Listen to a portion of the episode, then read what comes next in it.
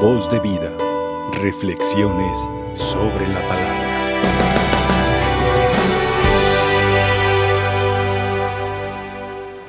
Veo muchos puntos interesantes en el Evangelio que los invito a que también ustedes los vean y los compartamos juntos. ¿Qué les parece? Ven el Evangelio de hoy la fe de un oficial romano. Fíjense quién era, fijémonos quién era.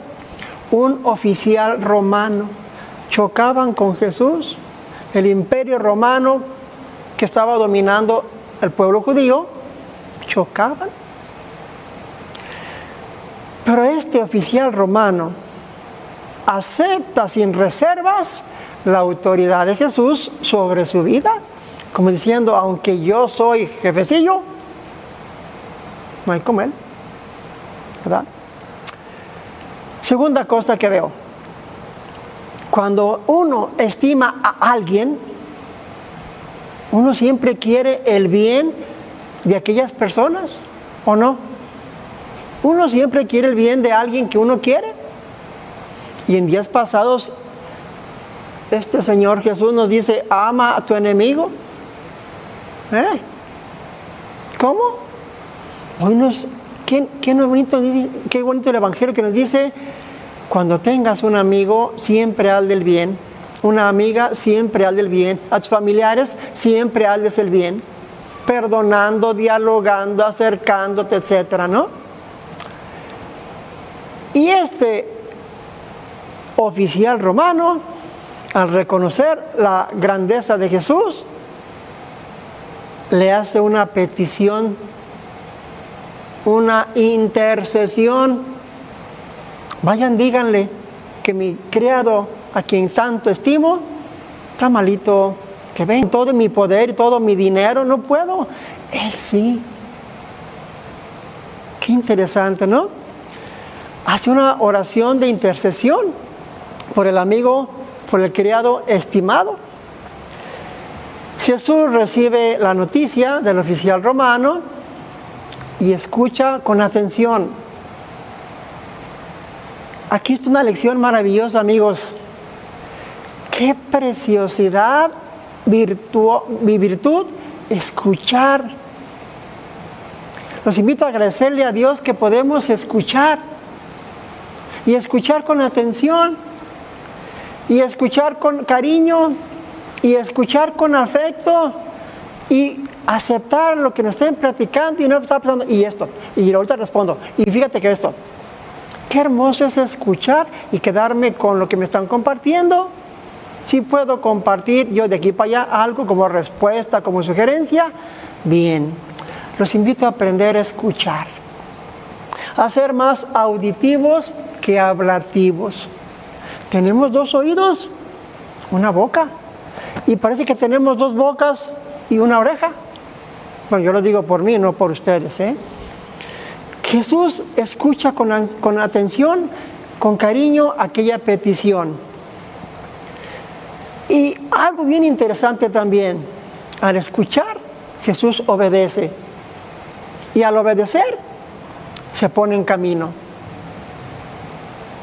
Qué interesante esta, esta, esta postura bíblica. Ponerse en camino en la Biblia, ¿qué significa? Seguir, perseverar, adelante. Jesús escucha, Jesús obedece y Jesús se pone en camino. Aprendamos la lección. Cuando alguien recurre a ti o a mí de alguna manera con necesidades, pues claro que no somos el Mesías para resolver todo, pero qué interesante es que escuches a tu esposa. También tiene puntos interesantes. Y no diciendo, es que tú, es que tú, es que tú. Escuchar a tu marido. Mm, padre, ¿dónde se le quita el botón para apagarle agua? Qué interesante escucharse. Muchachos que estén escuchando la misa, escuchar a sus papás dejar a un lado el mugroso aparatito, ya saben a cuál me refiero, y ponerse a, dialogarse, a escucharse, viéndose a los ojos. Qué hermosa expresión ver a los ojos cuando alguien me está hablando y escucharlo con unas orejas, con corazón y un corazón con orejas, como las tiene Él. Escucha con cariño y ama con orejas. Es siempre nos escucha. En tu casa, ¿quién tiene hambre? Hambre de ser escuchada. Quitar a veces el pie del cogote de mi mujer o de mi marido para escuchar. Muchachos, escuchar a sus papás. Es que son bien anticuados, es que no están en onda. No le hace que sean anticuados, bendita antigüedad. Escúchenlos, ¿verdad? Bueno, Jesús escucha, obedece y se pone en camino. Ahí van. Al ir llegando, decía un autor, qué curioso que Jesús se deje guiar. Un autor que leí para preparar esto, decía, qué curioso es que Jesús se deje guiar de los que fueron a pedirle el favor porque él no sabía el domicilio del paciente, del muchacho enfermito. Qué interesante frase, me gustó. Jesús se dejó guiar. Cuando alguien te pide algo, ¿te dejas guiar? O te aferras y me aferro a mis únicos criterios y es que ellos no saben, es que voy a perder, es que va a salir mal, es que... Qué interesante, abrir el abanico para decir, también tiene puntos de vista buenos y me voy a dejar guiar. Y sobre el camino podemos platicar, aclarar, motivar, mejorar. Pues Jesús se pone en camino. Al ir llegando a la casa, surge una expresión. Le dicen, Señor, Señor, ahí viene Jesús. Díganle que no, que, no llegue hasta acá. Y una expresión preciosísima de humildad. Señor, ¿se acuerdan lo que dijo? No soy digno de que entres en mi casa, pero basta con que digas una palabra y mi criado quedará sano. Qué bonita fe, qué bonita fe. Aquel que dijera, mm, mira, soy el oficial, ahí viene ese Jesús, ese Jesús, aquí a mis pies, me obedeció. Todo lo contrario. Señor, no soy digno de que entres en mi casa Basta con que digas una palabra y mi criado quedará sano. Qué fe, qué humildad. Entonces, si ustedes y yo combinamos y aprendemos la fe y la humildad, es una combinación perfecta para que Dios nos conceda. Lo que le pedimos. ¿Cuáles son los dos ingredientes? Fe y humildad. ¿Y ustedes lo tienen? O levante la mano el que sea muy soberbio. No la levanten, no, porque se delatan. Fe y humildad. Combinación perfecta para que Dios nos conceda lo que le pedimos. Fe del cinturión, centurión, que a pesar de ser alguien que estaba del imperio romano, dijo, pues el imperio romano será el imperio romano muy poderoso, muy, pero tengo fe en Él. Aprendamos la lección. Humildad. ¿Por qué humildad? Porque no vio en Jesús como alguien igual que Él, de rango. Alguien mejor que Él. Para que un gobernante, con todo el respeto, se baje de ese pedestal, mm, mm, no estoy hablando de nadie, ¿eh? Pero qué interesante conducta. Bueno, a todo esto quiero dejarles cinco tareas. Ay, padrecito. Ay, padrecito. Presencial o virtual, ¿eh? Primera tarea. Aprender de la gente grande que es sencilla y humilde. Fíjense que los de los grandes, grandes, no se paran el cuello, no se dan mucho taco, son muy sencillos, muy humildes, se prestan a dialogar, a servir. Un flechazo a tu corazón o al mío. Revísate, me, me reviso. ¿Tengo aires de soberbia? Padre, no es aire, es un huracán. Bajémosle Qué hermoso aprender de la gente grande que es sencilla y humilde y que con la ayuda de Dios, María Santísima y San José, nos hace favores. Si este señorón que hubiera dado taco, soy el papá de Dios en la tierra. Si aquella santa y guapa mujer dice, soy la mamá de Dios, ¿qué tal? Humildes, sencillos, aprendamos la lección. Segunda tarea, procurar cultivar esas virtudes. Una cosa es que las entendamos aquí, si es que las entendemos, y otra cosa es que las llevemos a la práctica. Si de aquí para atrás fuimos soberbios o X o Z, te invito y me invito a seguir siendo humildes y sencillos con fe, aunque es un don de Dios, seguírselo pidiendo, Señor, ayúdame a bajarme del macho de mi soberbia, del macho del rencor, del macho de las críticas, del macho de que tú no sabes nada, de que yo sí sé, de que tú no puedes, de que yo sí puedo, de que yo lo estoy diciendo por mí, me está saliendo sangre de la boca, porque estoy mordiendo la lengua.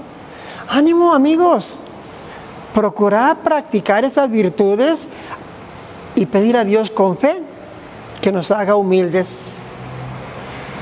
Porque quiero compartir un pensamiento en este aspecto. Cuidarnos, ustedes y yo, del síndrome del sapo. ¿Qué? Sí, ¿Cuál es el síndrome del sapo? Primero, la S, soberbia. Sentirme superior. Mi dinero, mis cualidades, mis virtudes. Aguas. Aguas con el síndrome del sapo. La A. A. Arrogancia. Ver a los demás así sobre el hombro. ¿Y este quién es? ¿Y este qué se está creyendo? No, no sentirme más que los demás. Dios a todos nos da bondades, cualidades y cada quien tenemos aspectos bonitos y aspectos a mejorar. Dejarme ayudar, dejarme corregir. ¿Cuál fue la primera S? ¿Qué significa S? La arrogancia. La P de prepotencia. O sea, va a ser como yo diga y porque yo dije y aunque sea rojo, tiene que ser verde. ¿Ah? Abuso y a veces hasta humillación a la esposa, al esposo, a los hijos, a los sobrinos, a los nietos, a los hermanos. Aguas con la prepotencia. Compañeros de trabajo. ¿Cómo ven? Prepotencia. ¿La, S qué significó? La A. La P. Me falta la O. Obstinación. Obstinación. Terquedad en que a mí nadie me cambia. Terquedad en que yo, aquí no mi chicharrón truena. Te obstinas, fijaciones mentales, mente cuadriculada. Cuidado con el síndrome del sapo. El centurión, oficial romano, si fuera actuando como oficial romano, estas características, fácil. ¿Hay aquí algún oficial romano? ¿Usted? ¿Usted también? No sé qué. Ánimo, ¿verdad? Ánimo. Entonces, ustedes y yo pidámosle al Señor como segunda tarea, procurar vivir, cultivar. No estoy diciendo que es bien facilito, que es pan comido. No, claro que no, cuesta, da trabajo. Si toda la, si toda la vida he venido montado en este caballo de soberbia o de lo que sea, bájate, me bajo. Y qué hermoso caminar a la par de mi mujer, de mi marido, de mis hijos. Todos tenemos cualidades y todos tenemos defectos. Pero qué interesante es, te comprendo, me comprendes, te apoyo, me apoyas. Sigamos juntos adelante, ¿verdad? Bien bonito, pero bien difícil. Pues está fácil. Nada, ¿verdad? Tercer tarea, agradecerle al Señor que nos da la cualidad y capacidad de orar. De orar. Y pedirle a Dios por aquellas personas que nos dejaron esa preciosísima herencia de arrimarnos a Papá Dios. Abuelitos, papás, catequistas, sacerdotes, maestros de escuela, maestras de escuela, qué sé yo. Agradecerle a Dios que ustedes y yo tenemos la cualidad de poder orar. Cuarta tarea, practicar la oración. Una cosa es que sepa, otra cosa es que no lo haga o que sí lo haga. ¿Cómo anda el nivel de oración en tu casa? ¿Cómo anda el nivel de oración entre esposos? ¿Cómo anda el nivel con papás a hijos e hijos a papás? Enorme reto actual que hay que rescatar, que hay que rescatar. Y los invito a no ser tan pichicatos. A dormir. No le demos a Dios las obras del tiempo ni cualquier garabato. Darle su lugar, darle su importancia en ese encuentro, en ese diálogo. ¿Qué es la oración? Un diálogo. No solamente un monólogo. Dame, ayúdame, concédeme, quítame esto. Qué hermoso es escuchar, dejar momentos de silencio en la oración. Y no hay oración que no tenga interés. Y la oración tiene dos movimientos, ascendente, sube a Dios, y descendente. Dios no lo concede. A veces luego, luego, a veces hay que perseverar pidiendo, pidiendo, pidiendo. Dos características de la oración, ascendente y descendente. Y por último, pedirle al Señor que aunque tengamos años disque orando, pedirle que nos enseñe a orar. Señor, enséñame a orar. Enséñame a orar. Dame hambre de ti. Dame el gusto por la oración. Y que en mi casa también se escuche la oración. Juntos, juntos, juntos. ¿Creen que se puede hacer eso? ¿Está facilito? No, están diciendo no. Qué hermosas tareas. Me las dejo a mí misma también. Aprender de la gente sencilla. Procurar vivir las virtudes de la humildad y la sencillez. Agradecerle a Dios que podemos orar. Practicar esas oraciones y pedirle que nos enseñe a orar a nivel personal, a nivel de esposos, a nivel de familias. El oficial romano hizo una oración de intercesión. Intercedió ante Jesús por su amigo. Voz de vida. Reflexiones sobre la palabra.